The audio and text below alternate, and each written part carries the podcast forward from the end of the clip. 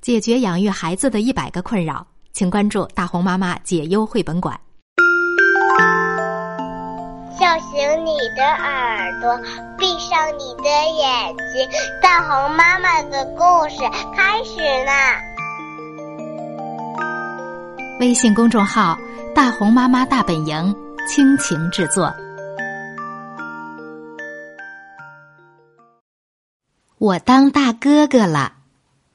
作者：美国安妮特·谢尔登，绘画：美国凯伦·麦泽尔，翻译：赵丹，化学工业出版社出版。以前，每个人见了我都会说：“你真是个棒小伙儿。”我喜欢听这样的话，这让我感觉温暖、安全和强壮。但是现在，我有了一个小妹妹，她的名字叫艾比。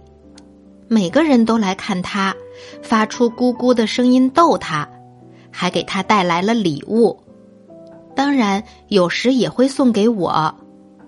房间里堆满了粉色的东西。现在，所有人见了我都会说：“杰克，你真是个了不起的大哥哥。”可是。我还不知道怎么当一个大哥哥。爷爷就住在隔壁。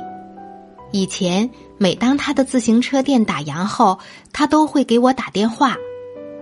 我的冠军，今天过得好吗？但是现在他每天下班回家路过时，都会进来看看。一进门就问：“我的小宝贝儿艾比，今天好吗？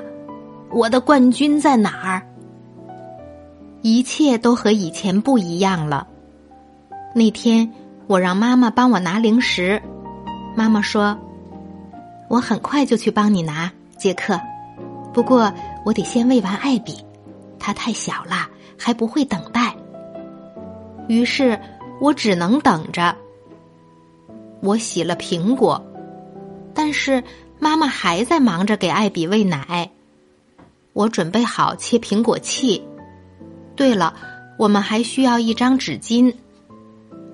当艾比喝饱了，妈妈帮我切开了苹果，然后对我说：“杰克啊，你耐心的等了这么长时间，真是个非常棒的大哥哥。我知道这么做有时很难，但是在等待的时候把一切都准备好，确实是个好主意。我喜欢妈妈这么说。一天。”外面刮起了大风，天冷的没法出去玩儿。以前遇到这样的天气，妈妈和我通常会待在家里看书。但是艾比又哭闹起来，他哭得非常厉害。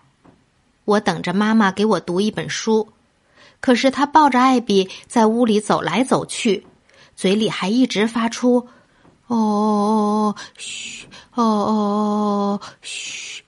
这样的声音，我问妈妈：“他为什么要发出这种声音？”她说：“那听起来像他的心跳声。”艾比在妈妈肚子里听到的就是这种声音，所以这会让他感觉好些。但是这并不管用。妈妈抱着艾比不停的走啊走啊，艾比哭了很长时间。他哭的脸都红了，还打起了嗝。最后，我也跟在妈妈身后一起走。我试着给他哼了一首曲子，妈妈也帮我一起哼唱。但是，我觉得艾比根本就听不见。最后，艾比终于睡着了。妈妈把他放在小床上，然后一下子坐在了沙发上，说道：“对不起，杰克。”我简直太累了，我现在不能给你讲故事了。来，坐在我身边，让我休息几分钟，然后我们来读那本书。妈妈休息时，我就自己看书，书里有消防英雄。然后我玩了一会儿我的玩具消防车，我还把它的警笛关了。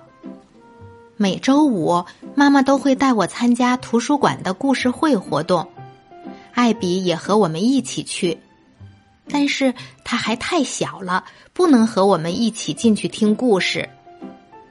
每周六，爸爸和我负责照看艾比，这样妈妈就可以出去和苏阿姨、姥姥一起吃午饭。当艾比饿了，他想马上喝奶，于是我们就得赶紧去拿他的奶瓶。要是艾比的奶洒在地上，我就帮爸爸把它擦干净。我们的猫咪猫猫也非常乐意帮这个忙。爸爸从冰箱里又拿出了一些奶。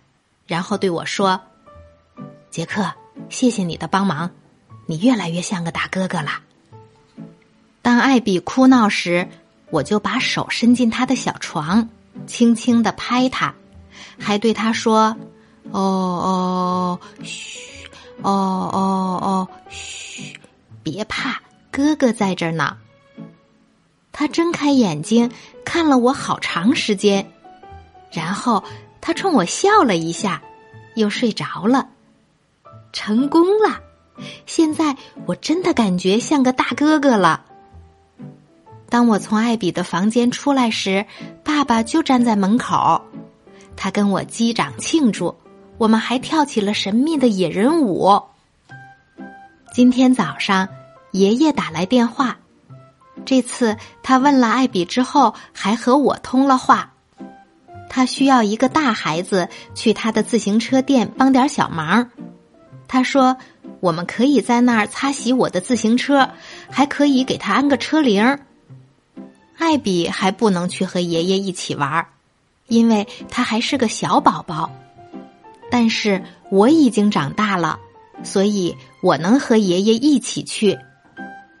我又感到了温暖、安全和强壮。刚才我们讲的这个故事叫《我当大哥哥啦》，我和新出生小宝宝的故事。今天的故事讲完了，我们该睡觉啦，晚安。